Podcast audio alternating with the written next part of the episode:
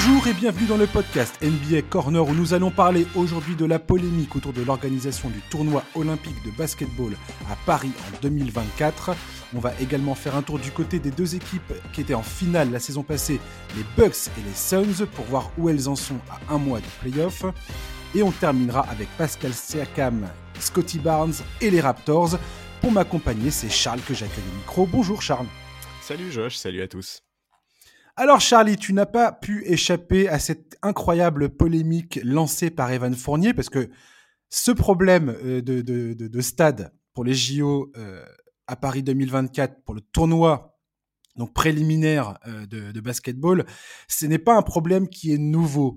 Par contre, Evan Fournier vient d'en faire, si je peux dire, son cheval de bataille ou son poney de bataille, référence à son tweet extrêmement drôle qu'il a balancé il y a quelques jours voilà où on le voilà où il se moque parce que donc ce tournoi préliminaire aujourd'hui est censé se dérouler dans un hall du parc des expositions de la Porte de Versailles à Paris où aucun match de basket n'a jamais été organisé. Ça pose des problèmes notamment en termes de climatisation d'humidité et les risques de blessures que cela euh, peut, peut, engendrer.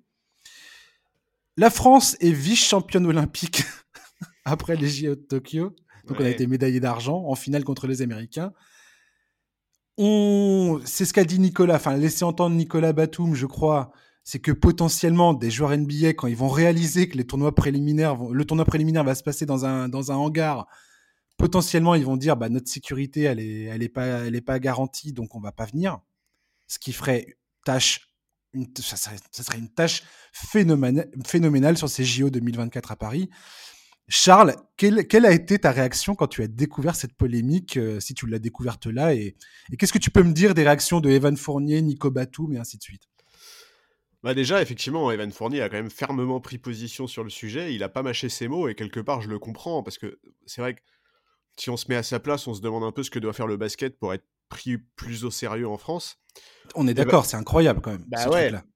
Moi, je trouve ça bien qu'Evan Fournier prenne position sur ce genre de sujet. D'abord parce que je pense que ces dernières années, avec les retraites de la génération Parker, Dio, etc., bah, Fournier, c'est de plus en plus un peu le, porte-voix du basket en France. On l'entend, il, est, il est plus médiatique et plus audible que quelqu'un comme Nico Batum ou que Rudy Gobert, par exemple. Bon, voilà, comme tu l'as dit, euh, on est quand même vice-champion olympique au titre. Euh, nous, en tant qu'observateurs un peu privilégiés de ce sport, je pense qu'on a, on a quand même un peu l'impression que le basket intéresse de plus en plus. Alors, j'ai pas regardé les chiffres des licences dans le détail parce qu'on sort de deux années un peu particulières pour des raisons sanitaires, donc je sais pas à quel point ça aurait été pertinent, mais c'est le deuxième sport co en France, euh, le basket, il me semble. Mais ouais, voilà, c'est un peu dommage de pas capitaliser sur la belle épopée des jeux. que c'est voilà, pareil, on a eu des beaux mondiaux en 2019, il me semble. On a un Rudy Gobert qui est triple meilleur défenseur de l'année. Bon, voilà, au-delà du cas concret de la France, le basket, c'est un des sports collectifs phares de la compétition, Fournier l'a rappelé. C'est probablement là que seront attendues les plus grandes stars, celles de Team USA principalement, mais pas que. Bon, voilà. Oui, parce qu'on euh, peut parler de Luka Doncic avec la bah, Slovénie, euh, ça. Jokic potentiellement avec la Serbie. Enfin, il y a énormément de, grands joueurs qui, vont venir potentiellement. Exactement. On n'a jamais eu autant d'Européens forts en NBA, etc. Donc, tu l'as dit, Fournier a évoqué des problèmes de blessures. il a évoqué euh, la possibilité que les conditions de jeu rebutent certains, certaines franchises.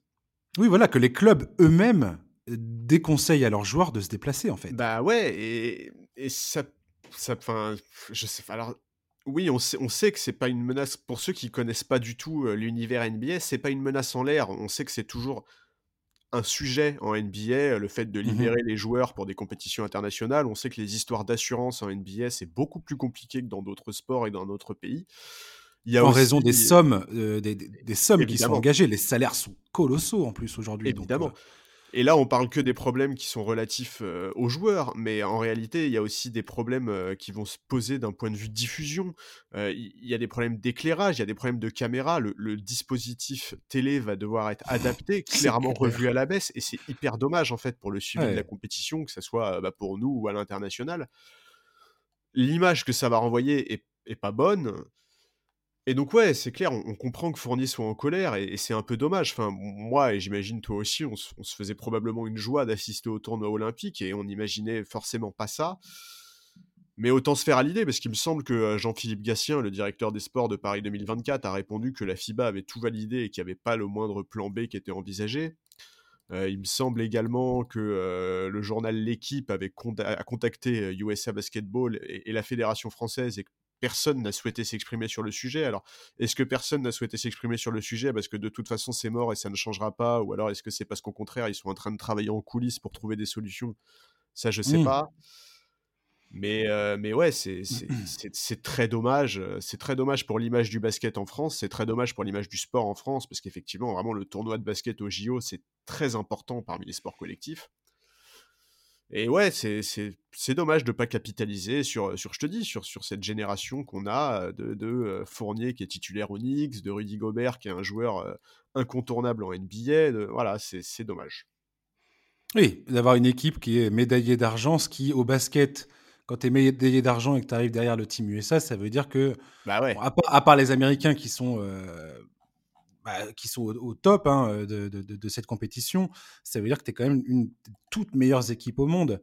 Et, Dieu sait qu'on est en plus pas assez loin de, faire chuter euh, l'ogre américain et que chez nous, on pourrait euh, légitimement se dire peut-être que avec le public, on pourrait, on pourrait justement passer cet ultime, cet ultime obstacle moi, ce qui m'a, ce qui m'a beaucoup choqué dans toute cette histoire, c'est que en fait, tout ça, c'est une histoire de.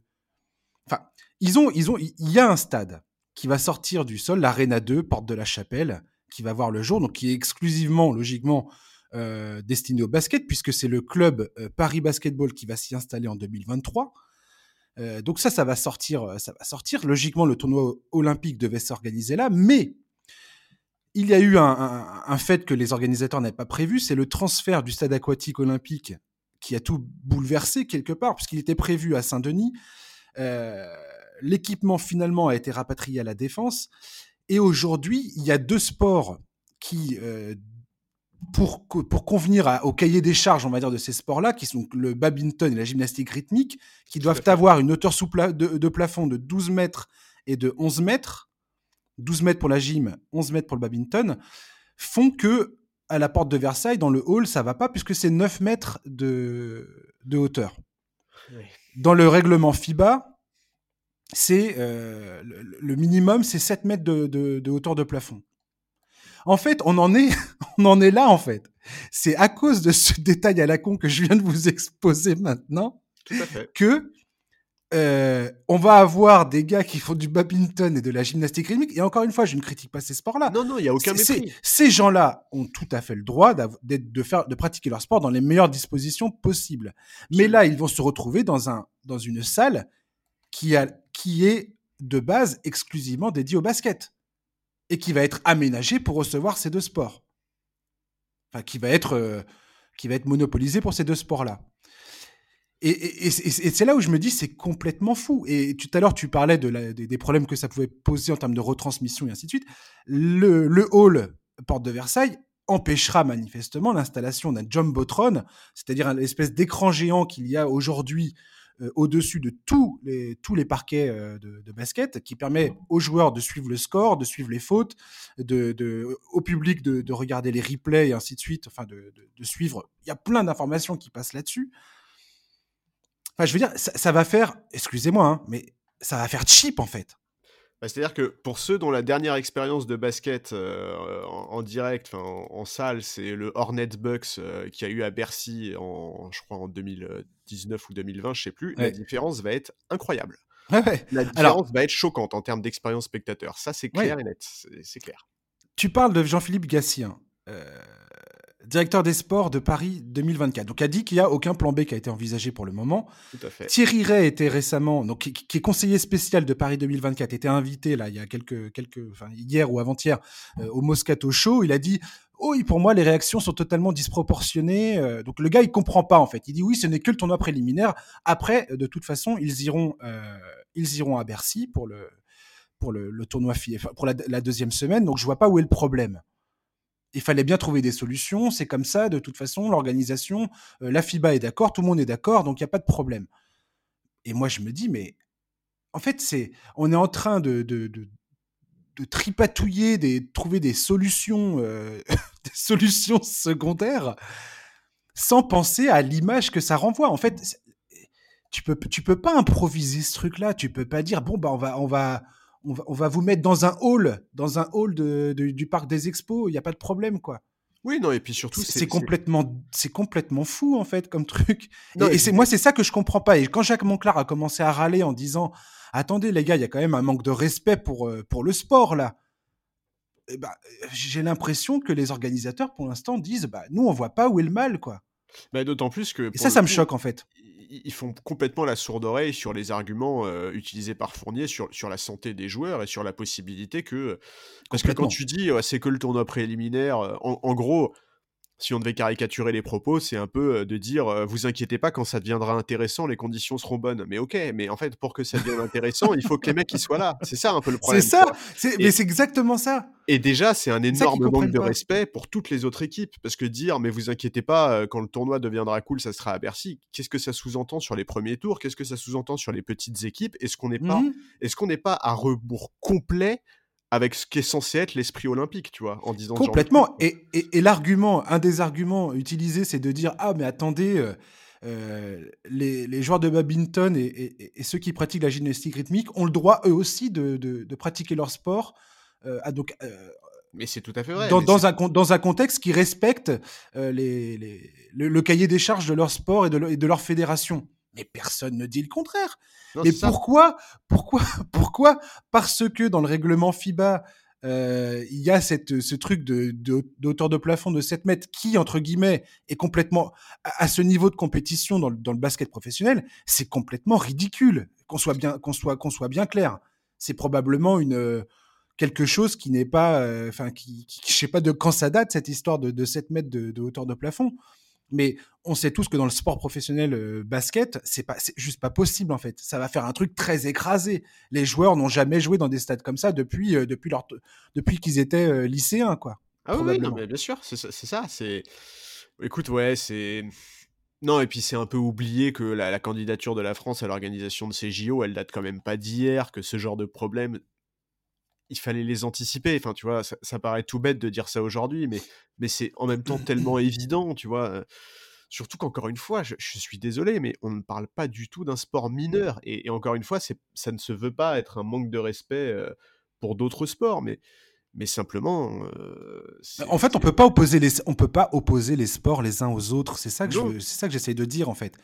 C'est que quand on en arrive là, quand on en arrive à dire oui, mais on va pas laisser les autres sur le carreau quand on en arrive là, ça veut dire qu'il y a eu quelque part, il y a eu, on a vu déjà qu'il y a eu un échec en fait. Mais bien sûr, il y a eu un loupé dans l'organisation, effectivement. Voilà. Je, suis d'accord, je suis complètement. Alors, aujourd'hui, euh, pour terminer sur ce sujet, euh, on parlait tout à l'heure de, du fait qu'il n'y ait potentiellement pas de plan B.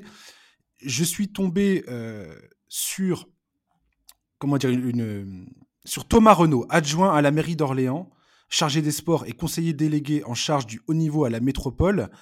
Euh, a confié sur France Bleu Orléans, jeudi, donc hier, euh, car on enregistre ce podcast le vendredi, a confié qu'il avait euh, proposé, enfin reproposé au comité d'organisation que leur stade, ils vont, lancer un stade qui s'appelle Comet, qui va sortir de terre là dans les prochains mois, soit sélectionné potentiellement pour accueillir le tournoi préliminaire, enfin pour, la, phase préliminaire du tournoi olympique de, de basketball.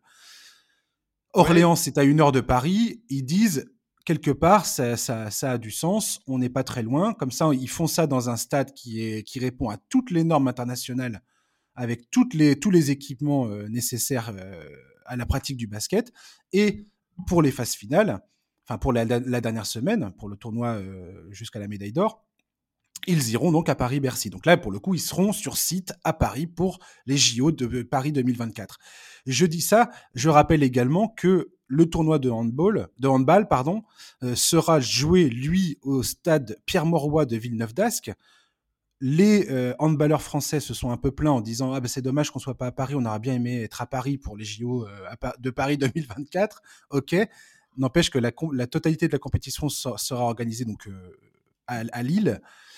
Voilà, donc je me dis pourquoi, pourquoi cette, solution Pour moi, aujourd'hui, cette solution semblerait la meilleure. Apparemment, une décision pourrait être rendue d'ici le mois de juin. Et moi, je, commence à me dire que organiser ce tournoi préliminaire à Orléans, c'est peut-être aujourd'hui la meilleure solution en fait. Alors oui, mais dans la déclaration de Gatien, il dit très clairement, mot pour mot, la phrase suivante il n'a jamais été question d'une délocalisation. Donc pour le moment, a priori, c'est pas à l'ordre du jour. Maintenant, je pense effectivement que si la polémique continue à prendre de l'ampleur, ça sera étudié. On verra, on, verra comment ça va se décanter dans les semaines qui viennent. Mais, euh, mais bon, mais dans tous les cas, encore une fois, moi je, trouve ça très bien qu'un mec comme Evan Fournier s'exprime sur ce genre de sujet. Et, euh, et je trouve que c'est important pour le basket français. Hmm. Moi, je trouverais ça débile que la, que la proposition de la ville d'Orléans ne soit pas étudiée. Bah oui, bien sûr. Parce que franchement, enfin, je je vois même pas comment il y a débat en fait entre un, un, hangar et une salle euh, flambant neuve qui répond à toutes les normes internationales pour moi, il n'y a pas débat, quoi. Alors oui, c'est dommage que ça soit pas à Paris même euh, et que ça soit à une heure de Paris, mais bon, là, euh, je pense qu'on en est. Oui, c'est le meilleur compromis, peut-être. C'est peut-être le meilleur compromis. J'ai l'impression, en tout cas. Parce que de toute façon, c'est clair que là, on en est arrivé à une situation où il va falloir faire du compromis. Il n'y a, a, pas d'autre choix. Hmm. Parce que, comme on disait tout à l'heure, si demain, tu as, as, toute une flopée de joueurs qui disent bah, nous, on vient pas parce que ça, ça, pue votre histoire là. Euh, notre sécurité n'est pas garantie, voilà. Ouais, après, on connaît la langue de bois NBA, ils ne diront pas ça, ils diront juste on ne vient pas, mais effectivement, en, lisant entre mmh. les lignes, on comprendra que ça aura bien joué. Quoi. Ça, sera, ça sera probablement géré avec les fédérations, enfin avec la FIBA euh, et avec la NBA probablement. Euh, je pense que, enfin, le, enfin le USA Basketball en fait, l'organisme USA Basketball. Tout à fait, sachant que je, je, je pense que c'est un problème qui ne passe pas inaperçu en NBA et aux États-Unis, tout simplement parce que mmh. Evan Fournier s'exprime sur le sujet, qu'Evan Fournier joue à New mmh. York. Nico, et Nico Batum a fait un message en anglais. Exactement. Euh, pour interpeller. Euh, c'est des joueurs qui ont de l'audience, qui sont médiatiquement euh, assez présents aux États-Unis, donc c'est pas du tout un problème qui n'est perçu qu'en France, ça c'est clair et net. Mmh. Quand même, on verra bien en tout cas, mais je trouve ça triste, euh, dommage, ah et j'espère vraiment qu'une solution autre que cette histoire de hangar euh, à la porte de Versailles sera trouvée, parce que sinon c'est... C'est très dommage. Ouais, ça fout un peu la honte. C'est clair. Allez, on va parler des finalistes de l'an dernier, les Suns et les Bucks. Euh, où ils en sont? Euh, les Suns et les Bucks sont respectivement aujourd'hui premier et deuxième de leurs conférences respectives et ça commence doucement mais sûrement à monter en puissance à l'approche des playoffs. J'ai envie de te dire même que Phoenix depuis le début de la saison, ils sont chauds patates. Ah euh, malgré la blessure de Chris Paul fin février, les Suns affichent aujourd'hui le meilleur bilan de la saison régulière et devraient avoir l'avantage du terrain tout au long des playoffs. Ils ont le deuxième meilleur ratio euh, attaque-défense depuis le All-Star Game. Tu sais ce qui c'est le premier aujourd'hui, le, le, net rating le... depuis le All-Star Game, c'est qui le premier? Alors non, j'ai pas regardé du tout, je t'avoue. C'est Minnesota. ah ouais. Bah. Ça m'a fait hurler de rire. C'est dingue. Hein. Bref, euh, David Booker qui a manqué quelques matchs pour, euh, pour euh, le protocole sanitaire là. et les revenus, il, il, tape, il tape des perfs de dingo. je crois qu'il est depuis sur la, sur la série de, des quatre dernières victoires, il est à quasiment 29 points, 7 passes, 54% au tir, 42 à 3 points, 83 au lancer franc. Le gars est juste inarrêtable à mi-distance. Ce qu'on sait tous, c'est que en playoff, c'est ultra important d'avoir un joueur comme lui. Ah euh, Chris Paul devrait revenir. Michael Bridges, d'Andre Ayton, les gars sont impeccables. Cam Johnson, avant de se blesser, était en train de mettre le feu aux feuilles de stats à chaque match. Euh, avec des, pourcentages au tir et des perfs de dingue. Cameron Payne confirme être le remplaçant idéal au poste de meneur. Et j'ai beaucoup aimé le recrutement récent de Aaron Holiday et de Touré Craig qu'ils ont fait revenir. le gars connaît le système, connaît la maison, connaît les joueurs. Donc euh, en termes de familiarité, il n'y a, y a aucun problème. Cette équipe des Suns, elle est, je pense qu'elle est plus forte que la saison passée et j'ai envie de me, j'ai envie de te dire que ça va être très, très, très dur de les sortir à l'ouest. Ouais. ouais, Moi, je, j'enfonce une porte ouverte en disant ça, hein, mais, euh, mais ils sont, ils sont tellement sereins et tellement solides sur le parquet. C'est, c'est, je suis épaté à chaque fois que je les regarde jouer en fait. La sérénité qu'ils dégagent, quoi. Ouais, ouais. Bah moi, c'est, moi, c'est probablement l'équipe qui m'impressionne le plus cette saison. Enfin, en tout cas, c'est une de celles qui m'impressionne le plus. Je trouve qu'on en parle très peu par rapport à ce que c'est réellement. Je suis d'accord. Alors, il y, a cette blessure de Chris Paul qui change un tout petit peu la donne et qui complique un tout petit peu l'équation, mais si on met ça de côté, je pense que mmh. c'est d'assez loin l'équipe qui a le plus de certitude à l'Ouest parce que bah, ils s'appuient sur leur parcours de dingue de la saison dernière, parce que comme tu l'as dit, l'équipe a progressé. Euh, il me semble que cette saison, Phoenix, c'est la troisième meilleure attaque et la troisième meilleure défense de la ligue, et on sait à quel point c'est important d'être efficace des deux côtés du terrain en playoff. Je, mmh, crois, il me semble, de tête, je pense que c'est la seule franchise de la ligue à être top 5 dans les deux catégories, non? Je vais, je vais regarder ça. Je, pense que c'est ça. Et, euh, et, donc, ouais, quand, quand tu compares avec les autres équipes de l'Ouest, alors tu as les Grizzlies qui montent en puissance, mais qui ont une expérience en playoff qui, qui n'a rien à voir. Les Warriors qui vont pouvoir arriver au complet a priori en playoff, mais qui ont un vécu commun assez restreint cette saison, même si les stars se connaissent par cœur. Le Jazz a eu beaucoup de soucis de blessures, etc. Enfin, il n'y a personne à l'Ouest qui a autant de, de, de certitude qu'eux. Euh, l'équipe, l'équipe tourne très bien. Il y a qu'à voir leur solidité dans le money time. Alors tu me diras, c'est logique. Quand des mecs comme Chris Paul et Devin Booker, mais ça en dit très long si tu veux sur la confiance de cette équipe, tu vois. Il me semble. J'ai la réponse. J'ai la réponse. Ils sont deuxième en défense et troisième en attaque, meilleur, euh, meilleur ratio attaque-défense de, de, toute la NBA. Ouais, voilà, c'est. c'est et de loin, hein, de loin. Le... Ils, ont, ils ont quasiment deux points d'avance sur euh, le deuxième qui est le, le Jazz en termes de ratio. Euh, ce qui équivaut à euh, la différence entre le Jazz et euh, qui est deuxième et les Bucks qui sont septième, tu vois. Donc ils sont quand même bien installés, en... ils caracolent en tête depuis un bon moment, quoi. Et donc voilà, ouais, moi je, donc je te dis, le seul, le seul point un peu noir pour moi, c'est la blessure de Chris Paul parce que bah, j'aurais préféré en fait, si tu veux, qu'il revienne un peu avant les playoffs. Pour moi, l'idéal, tu vois, ça aurait été qu'il revienne 3-4 matchs avant pour reprendre du rythme, etc. Pour autant, c'est pas dramatique dans le sens où Phoenix a de la marge. Voilà, c'est ça. C'est que s'il a Ils ont la familiarité maintenant. C'est-à-dire que Chris Paul débarque pas. Ils ont, ils ont fait toute une campagne de playoff l'an dernier avec lui. Euh, d'ailleurs, il avait commencé blessé euh, face aux Lakers, je me souviens. Euh, Tout à fait. Là, je pense que les, hein. automatismes, oui, oui, mais les automatismes sont là. Ouais. Chris Paul aujourd'hui, le, plus important, c'est que il qu'il récupère la, la, pleine, ses, pleines capacités, que, que sa blessure soit vraiment bien derrière lui quand il entame les playoffs, qu'il risque pas de, de se reblesser sur un, mauvais coup, quelqu'un qui lui tape sur, le, sur la main, voilà. Bah oui, Donc je pense que c'est ça le plus important aujourd'hui pour eux, c'est de se dire, voilà, tant que ce gars-là, on est sûr qu'il est, qu'il est, qu'il est, qu'il est bien, que sa blessure est bien remise et qu'il risque pas de se reblesser sur un sale coup euh, porté, à, porté euh, à la main, dans pour, pour, pour, les scènes, c'est après, c'est une autoroute, quoi. Non, mais c'est ça. C'est que... De, je veux dire, de, de, de, sérénité, je veux dire, par rapport à lui, tu vois. Oui, non, mais bien sûr.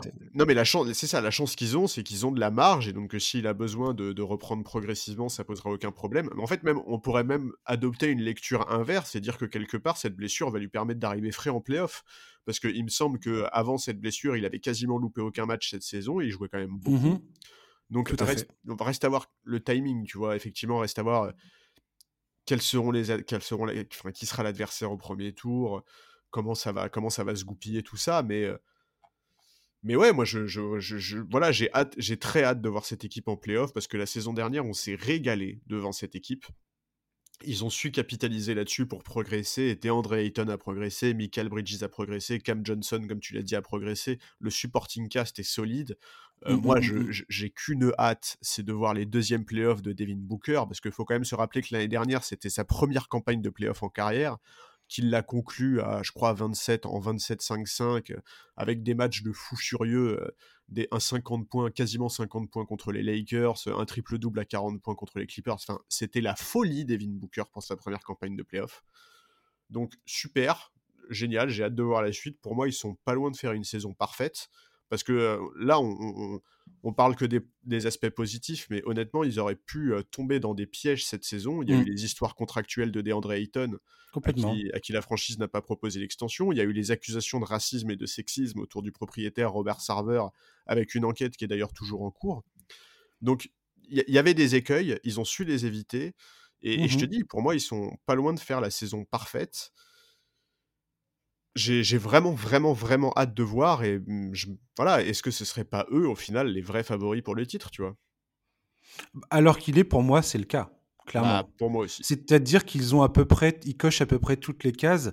Et, et- et ce qui m'impressionne énormément dans cette équipe, c'est ce. Tu sais, tu sais très bien que c'est, c'est une des, pour moi, c'est une des qualités premières euh, d'une é- que, que doit avoir une équipe qui se présente en playoff avec, avec une vraie aspiration à gagner le, à gagner le championnat. Quoi. C'est euh, sa capacité à s'adapter à tout type de jeu. Ouais. Et cette équipe possède ça. Si tu prends le noyau dur, euh, Bridges, Booker, Chris Paul, DeAndre Ayton, Jake Crowder, le, le 5 majeur, il est, il est, il est, il est, il est parfait.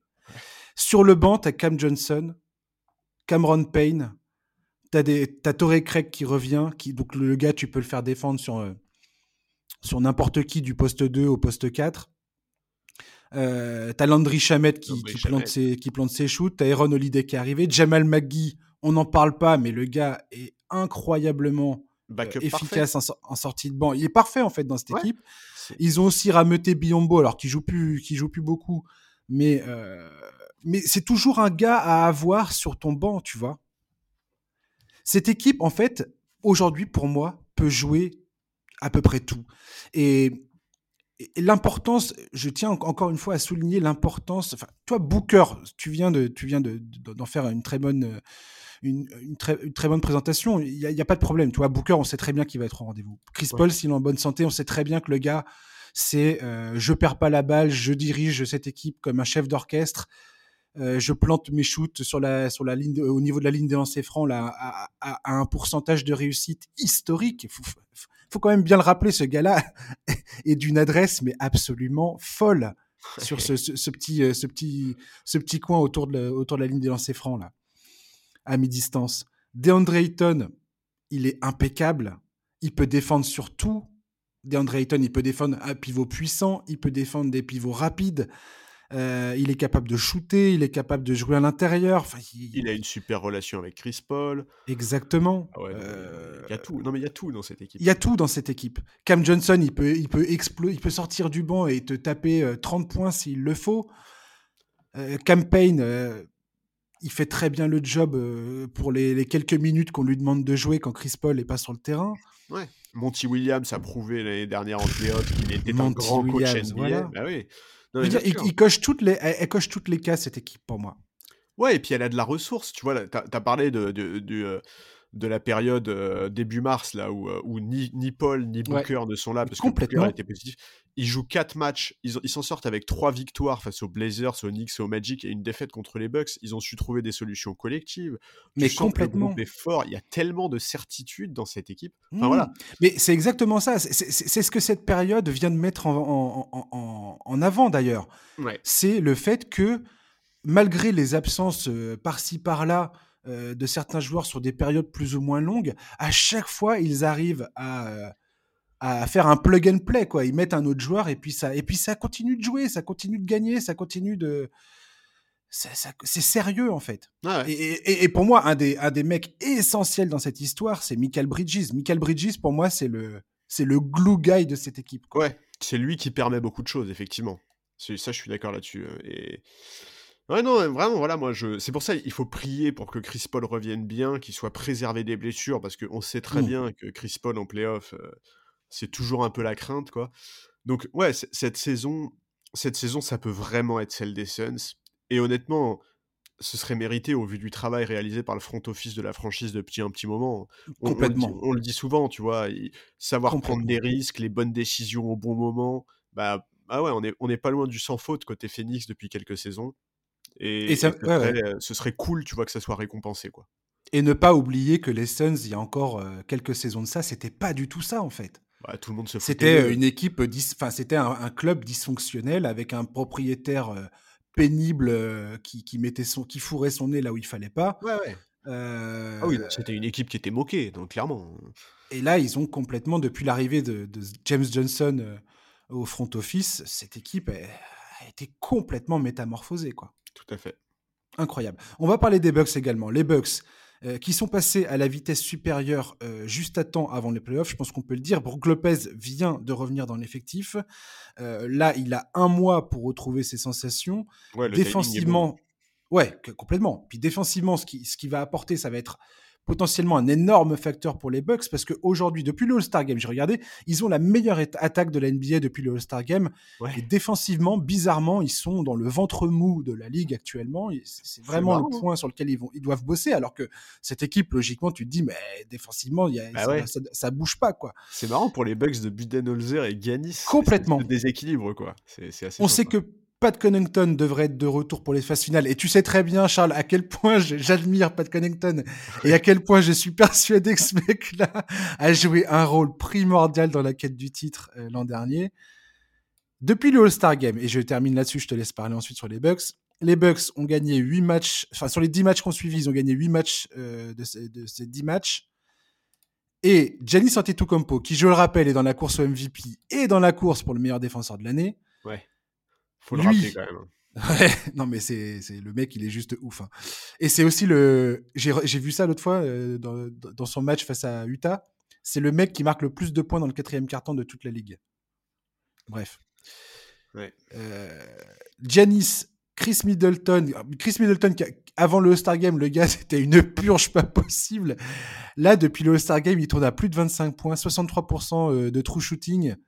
4 bons, 6 passes décisives. Drew Holiday, c'est 20 points, 60 de true shooting percentage, 4,5 rebonds, 7 passes décisives, 2,5 interceptions quasiment. Ah non, mais ils sont passés en mode playoff, c'est hallucinant. Ça y est. Ah ouais. Ah, en fait, quand ils jouent tous les trois, les gars, ils sont à 32 victoires, 9 défaites, ce qui les met sur un sur un, comment dire l'équivalent d'une saison à 64 victoires 64 euh, wins euh, dans la dans la saison quoi autant dire euh, un, truc de un truc de dingo, quoi. Donc, les Bucks, j'ai envie de te dire, on parle du hit à juste titre. On parle des Nets alors que les Nets, on ne sait pas du tout où ça va et à quoi ça va ressembler. on parle de, de qui encore euh, Les Sixers. Des Sixers, effectivement, merci. Pareil, euh, il n'y a pas beaucoup de temps pour, euh, pour, pour intégrer Arden. Et là, on commence à voir que ça ne va pas être simple. Il bah, faut le rappeler. Hein, franchement, c'est compliqué d'arriver en, en, fin de saison et de, faire matcher tout ça. En revanche, les Bucks, ils récupèrent des joueurs clés. Brook Lopez, Connington, bien, enfin Connington bientôt.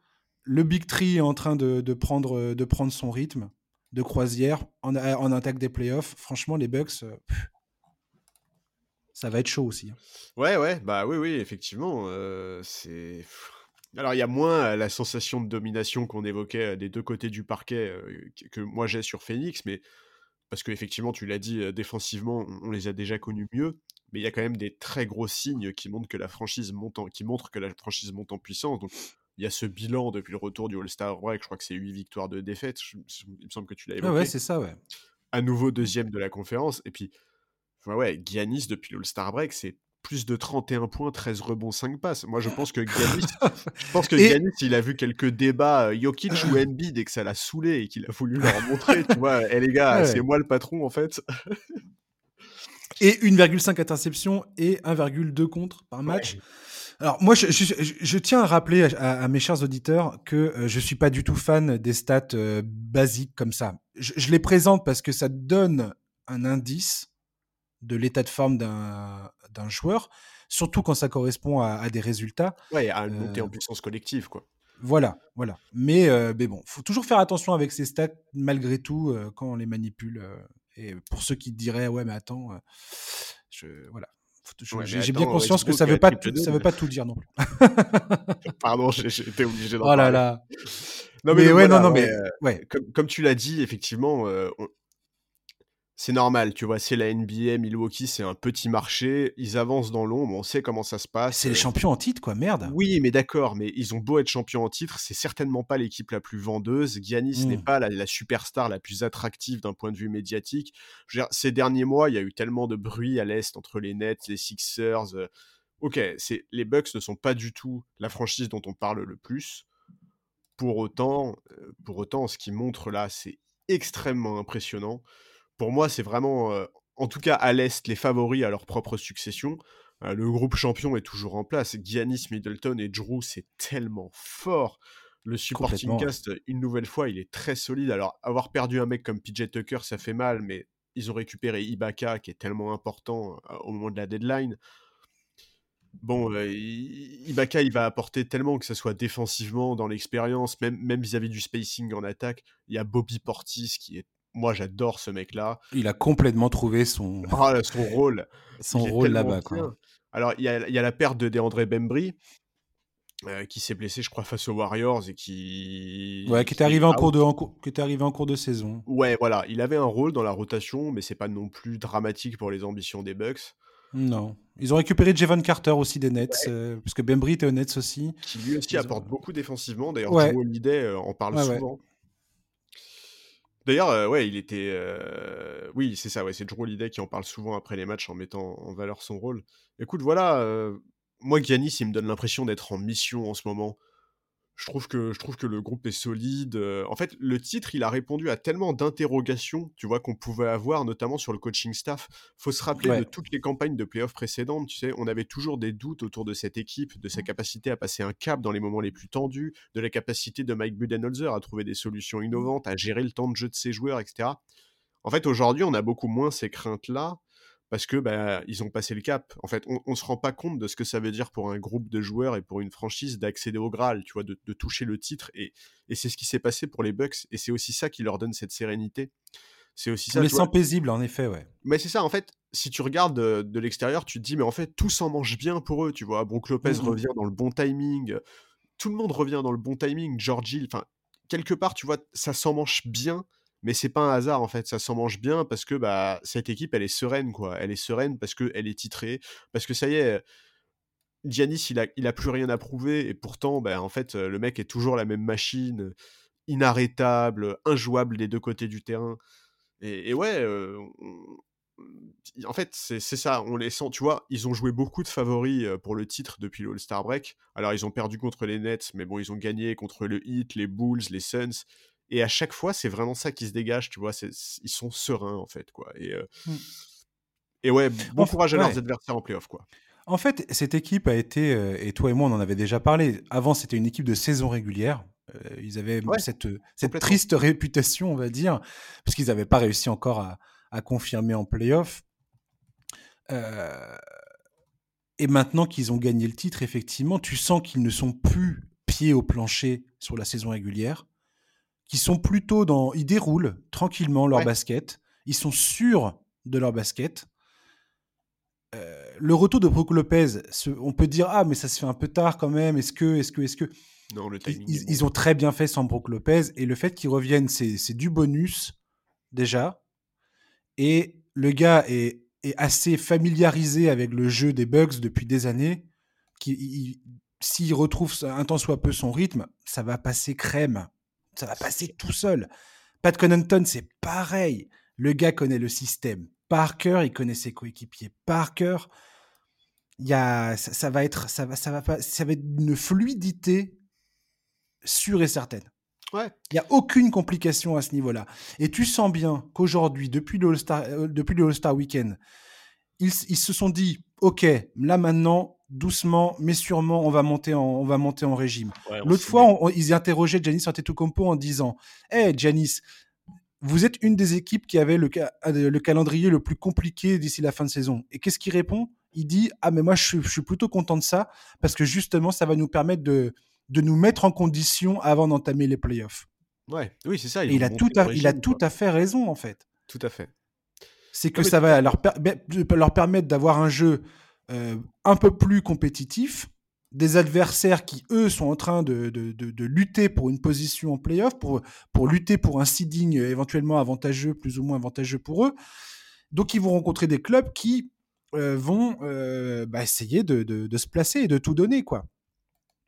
Et, pour, et, pour cette équipe, ça veut dire ben, avoir en face une compétition qui, qui, qui va les mettre en condition parfaite potentiellement pour la suite, euh, pour la suite et pour l'entame des playoffs, quoi. C'est ça. Et c'est vrai que moi, j'attends un peu, euh, tu vois, j'attends de voir un peu leurs leur playoffs parce que, tu vois, on parle beaucoup du fait qu'ils ont l'air extrêmement sereins, etc. Moi, c'est ça que je veux voir en playoff, en fait. Je veux voir cette sérénité. S'ils ont un moment, euh, tu vois, on se rappelle de la demi-finale de conférence l'année dernière contre les Nets où on, sentait pas du tout justement cette sérénité chez les Bucks. On, sait que ça a été très très chaud, que ça s'est pas joué à incroyable. Bah oui, ça, s'est joué à, un shoot de KD qui est à deux points au lieu d'être à trois quoi. Et, et, vraiment, c'est.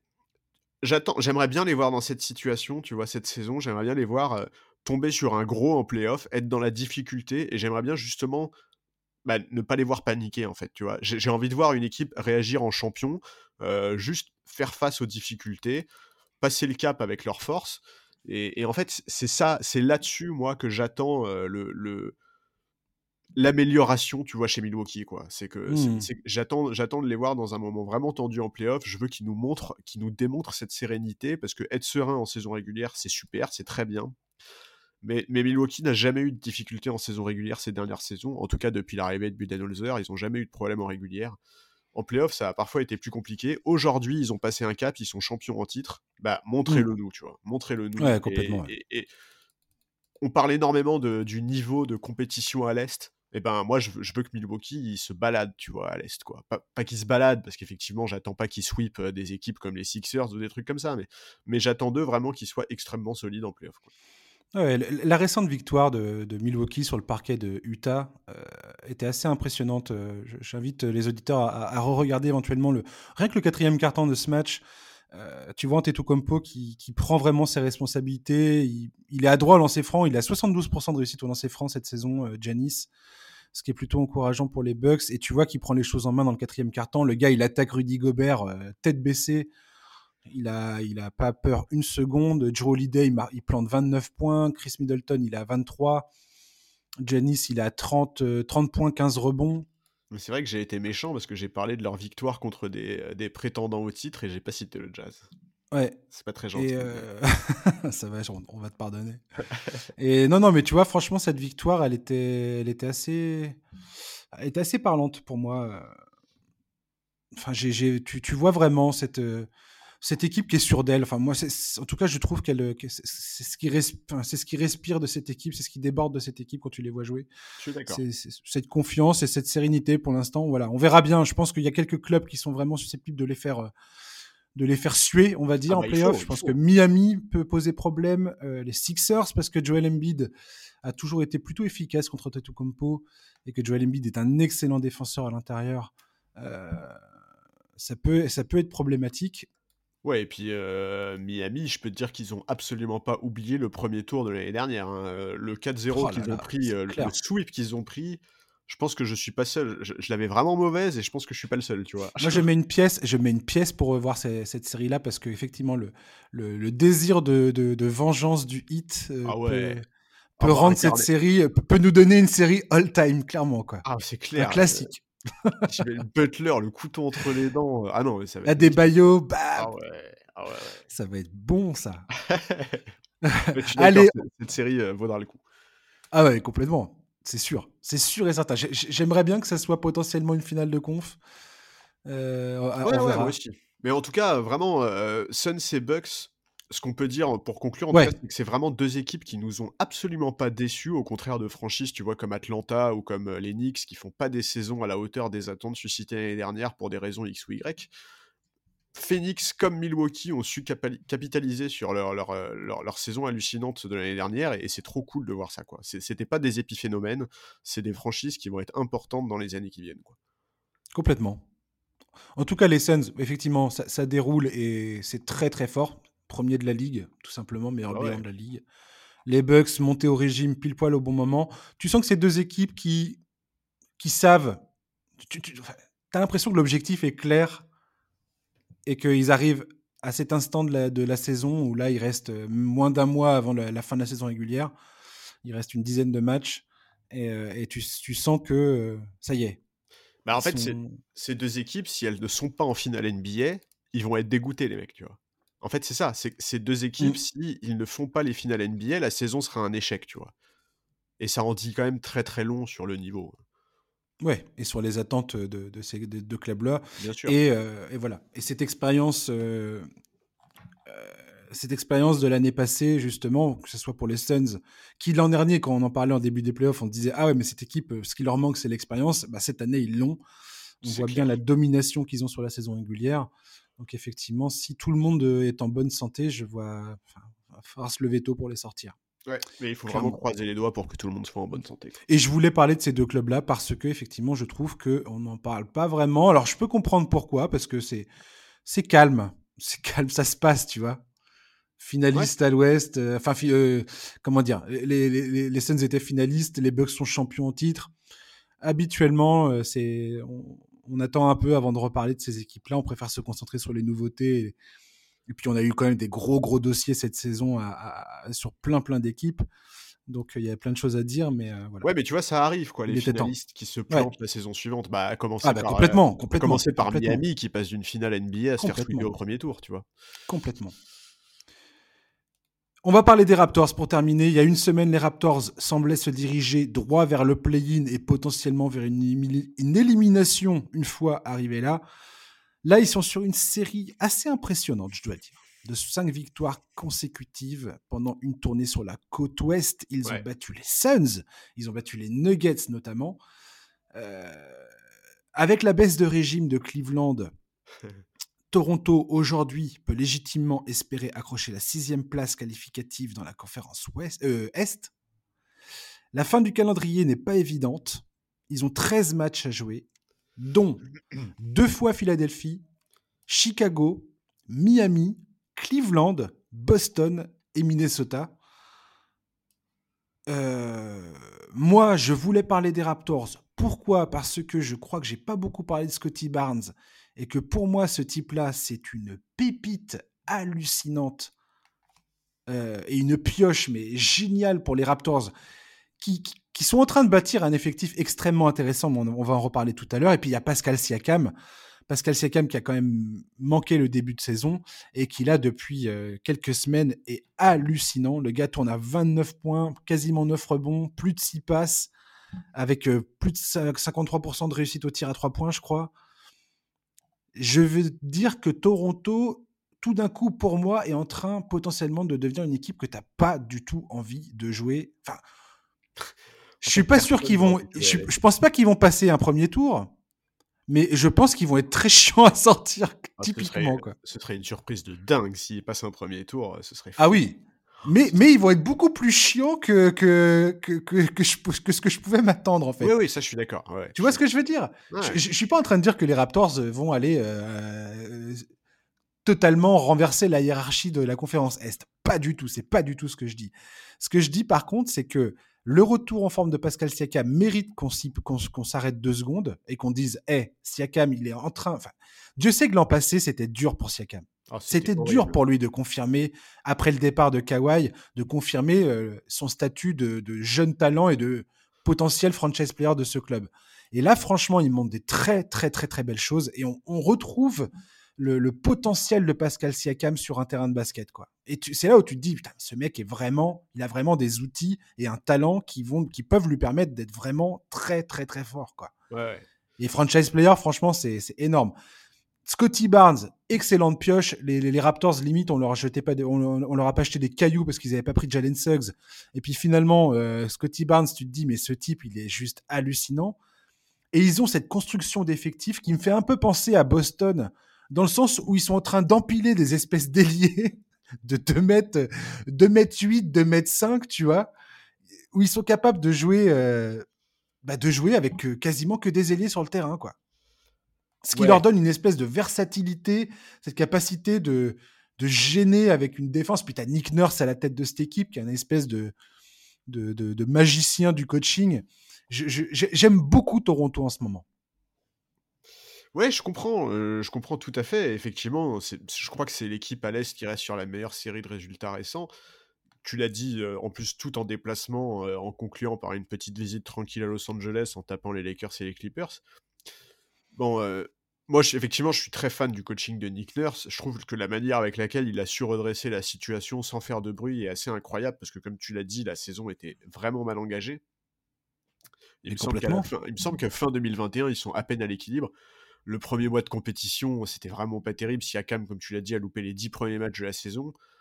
Maintenant, oui, effectivement, la barre est redressée euh, et ça me semble improbable qu'il loupe les playoffs. En tout cas, au moins le play-in. Mais ensuite, euh, ensuite, effectivement, on verra en fonction de l'adversaire, euh, rencontré. L'équipe, elle est hyper attachante. Tu vois, un mec comme Fred Van, Vliet, il, tranche complètement avec ce qu'on connaît du star system NBA. Son, parcours est super atypique. C'est devenu un personnage central de la franchise et un joueur majeur. voilà, c'est devenu un leader. Il est, c'est très agréable de voir ça.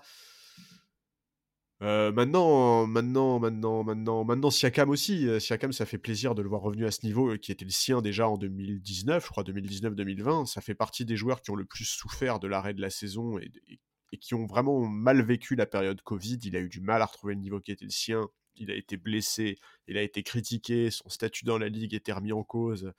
Enfin voilà, tu as parlé du. Tu as prononcé le mot franchise player, et c'était ça en fait la question c'est est-ce que Pascal Siakam peut être un franchise player? Est-ce que ça peut être un lieutenant? Enfin, il y avait énormément d'interrogations. Il est revenu très bien, on sent qu'il a bossé, notamment offensivement. C'est beaucoup plus propre maintenant que ça l'était ces derniers mois. Il est beaucoup plus intelligent dans ses choix. Il tire par exemple beaucoup moins à trois points, il est beaucoup plus agressif dans ses pénétrations. Enfin, ouais, ça fait plaisir. On sent qu'il prend du plaisir il est redevenu le joueur qu'il était. Et, euh, on sent surtout que les Raptors, ils, veulent gommer, euh, effacer le souvenir de la saison dernière, où ils ont, je crois qu'ils ont terminé 12e à l'Est. Enfin, c'était vraiment compliqué. Maintenant, moi, j'ai une crainte. Euh, j'ai une crainte, c'est une crainte qui est physique, quoi. Parce que, bah, Nick Nurse tire énormément la corde avec ses leaders. Aujourd'hui, les deux plus gros temps de jeu de la ligue, il me semble, c'est Van Vliet et Sakam. Euh, je crois que Barnes, c'est pas loin, parce qu'il me semble qu'il est dans le top 10 de ce classement également. Barnes, il est à 35,6 minutes par match. Ouais, tu vois, c'est énorme. Et encore, dans ça, euh, j'ai regardé. Alors, Barnes, juste au mois de mars, il est à 39 minutes par match. Ah ouais au mois de mars, tu vois. Mais, mais effectivement. mais c'est parce que tu as Anunobi qui était blessé aussi. Oui, non, mais bien sûr. Bien sûr, mais, mais effectivement. Oui, non, mais je vois bien. Ouais. De toute façon, cette équipe, elle, elle est loin d'être. Euh, oui, mais, d'être opérationnel d'un point de vue euh, effectif, tu vois. ça. là, on vient de parler de deux équipes, les Suns et les Bucks, qui ont un effectif ultra rempli, la nuit. Bah euh, une profondeur de banc de dingue avec des mecs enfin interchangeables et qui, peut, qui peuvent te permettre de jouer tous les styles de basket. Hmm. Les Raptors aujourd'hui sont un peu un peu plus limités. Exactement. encore, ils sont ils sont encore dans cette construction ils boxent pas dans la même catégorie pour le moment. Maintenant, effectivement, euh, l'avenir, euh, aujourd'hui, quand tu es fan des Raptors, t'envisages l'avenir avec plutôt le sourire aux lèvres, parce que bah, euh, Siakam qui retrouve son niveau, l'effectif qui est bien construit, Nick Nurse qui a fait ses preuves, et puis surtout, tu l'as dit, Scotty Barnes, quatrième choix, je crois, de la draft, qui réalise une saison rookie qui est remarquable. Incroyable. on a parlé de la série de 5 victoires consécutives en déplacement. Là, sur cette série, Scotty Barnes, c'est 19 points, 7 rebonds, 45% à 3 points, euh, deux, deux, interceptions par match. Il est utilisé de manière. Enfin, en fait, il est important dans les moments clés. Et c'est énorme, quoi. Nick Nurse l'adore, il en parle tout le temps, il met en avant ses qualités techniques, parce qu'il a des qualités techniques très importantes pour sa taille, sa, lecture de jeu, son QI basket. Sa lecture de jeu, incroyable, incroyable. des fois, il est quasiment un meneur sur le terrain. Enfin, je veux dire, on, parle d'un rookie et d'un mec qui mesure euh, 2m6 ou je sais pas, enfin, c'est c'est il est complètement atypique ce joueur. Ouais, non, mais je, suis complètement d'accord pour sa dimension physique. Il a, des, qualités techniques qui sont folles et effectivement une, un QI basket très important. Donc ouais, euh, Nick Nurse en parle toujours comme d'un joueur spécial, comme il y en a peu en NBA, et je dois bien avouer que bah, sa saison rookie donne extrêmement envie de voir la suite, quoi. Ça, c'est sûr que euh, ça laisse rêveur pour l'avenir à court, moyen terme euh, des Raptors, quoi. C'est clair. Et, et, tant que Nick Nurse sera là, je pense qu'il n'y a pas de souci à se faire. Et que Masai Ujiri euh, gère, le, gère le, business derrière. C'est-à-dire s'il y a un mec qui est bien capable de, de construire un effectif euh, solide autour de Siakam, Van Vliet euh, et Scotty Barnes et Anunobi, il ne faut, faut, pas oublier qu'Anunobi était, en train, était en train de réaliser jusqu'alors une de sa, sa, meilleure saison. Enfin, son, sa progression cette saison est, est assez hallucinante. Enfin, on n'en parle pas trop là parce qu'il est, il est blessé, mais c'est un joueur qui est en train de, pareil, de monter en, ah, de monter en, en grade, quoi. Ouais, ouais, je, suis d'accord. Gary Trent Jr. à un moment, il nous a fait une, il, nous a fait une espèce de, il a pris feu à un moment cette saison. C'était quand même assez hallucinant. Euh, il y a Precious Achua qui a été récupéré euh, en provenance de Miami qui offre des belles choses. Alors c'est pareil, il a, des, il a des trous dans son jeu, il y a des trucs qu'il sait pas faire, mais défensivement, il, il, a, il, offre des, des, des, solutions à, Nick Nurse que Nick Nurse arrive parfaitement à, utiliser. ces derniers temps, il, il, est ultra adroit à, à trois points. Ouais. t'as ce mec là, Banton, là, tu, te dis, mais euh, d'où ce gars-là? Le mec, c'est un meneur de jeu, il, mesure 2 mètres 3. En fait, as des, elle, est vraiment, elle est vraiment très étonnante, cette équipe. Et euh, je, je m'attends pas à un résultat cette saison, mais ça fait partie des équipes qui. Qu'il faut suivre de près qu'il faut suivre de près. Et, en fait, c'est assez bizarre parce que tu as les Siakam et Van Vliet qui ont cette expérience euh, du titre en 2019. Donc, c'est vraiment des vétérans avec euh, bah, cette expérience d'avoir goûté. Euh, ils, sont montés sur la plus haute marche du podium. Et derrière, tu as toute, cette, toute cette clique de, jeunes talents. Et j'ai vraiment hâte de voir comment, Masayo Ujiri va réussir à, jongler avec tout ça et qu'est-ce qu'il va réussir à à, faire, s'il si, arrive à en faire quelque chose, quoi. Et qui va devoir être sacrifié sur le sur l'hôtel de sur l'hôtel de la de la progression tu vois enfin ouais, sur l'hôtel de la progression et, du cap et du cap tout simplement parce et du cap ouais tu vois tu, peux pas tu vas pas tous pouvoir leur filer 30 millions à ces mecs là quoi. C'est pas possible en fait. Non. Anunobi euh, Barnes Siakam euh, même Van Vliet hein, Van Vliet il touche dans les il me semble qu'il touche 20 25 millions par saison. Enfin tu vois c'est c'est normal parce que aujourd'hui c'est un joueur de ce calibre-là en NBA, mais c'est clair qu'il va falloir faire des choix à un moment. Et c'est pour ça que moi je suis moins convaincu, si tu veux, par euh, Anunobi, c'est que je me dis à un moment, est-ce que c'est pas un Anunobi que tu vas devoir sacrifier, euh, soit dans des trades, soit tu vois, enfin. En tout cas, que ce soit Anunobi ou Siakam, c'est clairement les deux joueurs les plus euh, les plus sexy, on va dire, si je puis me permettre. C'est un peu bizarre de dire ça. Je pense que Scotty Barnes. Les plus sexy pour, euh, pour, les, pour les clubs, euh, pour les autres clubs, tu vois. Hmm, Scotty Barnes, à mon avis, va très vite pointer là-dedans, quoi. Ouais, mais tu jamais tu jamais tu vends Scotty Barnes là. Ah non, jamais. Ah bah jamais. Non mais c'est autant autant Siakam, je suis vraiment pas sûr que ce soit un franchise player pour le coup. Euh, on lui demande de l'être. Je pense que c'est ça restera un rôle qui est qui est beaucoup trop lourd pour ses épaules je, ne pense pas qu'il ait ça, qu'il ait les épaules d'être la première option, hein, à proprement parler. Scotty Barnes, on n'en sait rien. Pour le coup, il a le bénéfice du doute.